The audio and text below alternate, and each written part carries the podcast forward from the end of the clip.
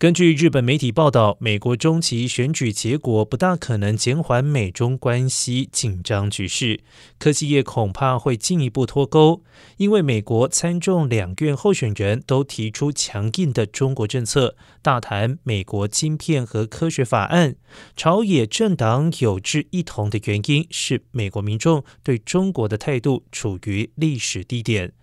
根据皮尤研究中心九月的调查显示，百分之八十二的受访美国民众对中国持负面看法，比率冲上历史新高。目前科技业者对美中关系大多不抱希望，现在主要寻求政府支持，以减轻他们为美中脱钩付出的代价。